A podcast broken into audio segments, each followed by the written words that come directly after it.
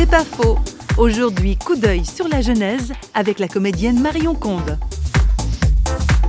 La Genèse est un texte euh, qui est né dans la culture euh, hébraïque, mais qui est tellement ancien qu'il appartient à toute l'humanité. Je vous donne un exemple. J'ai fait un rêve, je devais avoir 8 ans. J'ai une sœur aînée que j'aimais énormément étant enfant. Et cette sœur aînée avait une petite copine avec qui elle jouait plus volontiers qu'avec moi. Et dans le rêve que j'ai fait, ma sœur et sa copine étaient côte à côte sur du rocher blanc. Et je prenais un caillou et je frappais le front de ma sœur à cause de la jalousie. Alors j'ai été un peu inquiète de ce rêve étant enfant. Je me suis dit, tiens, je suis bien violente alors.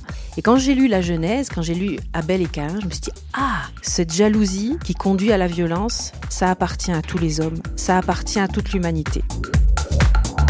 C'est pas faux, vous a été proposé par parole.ch.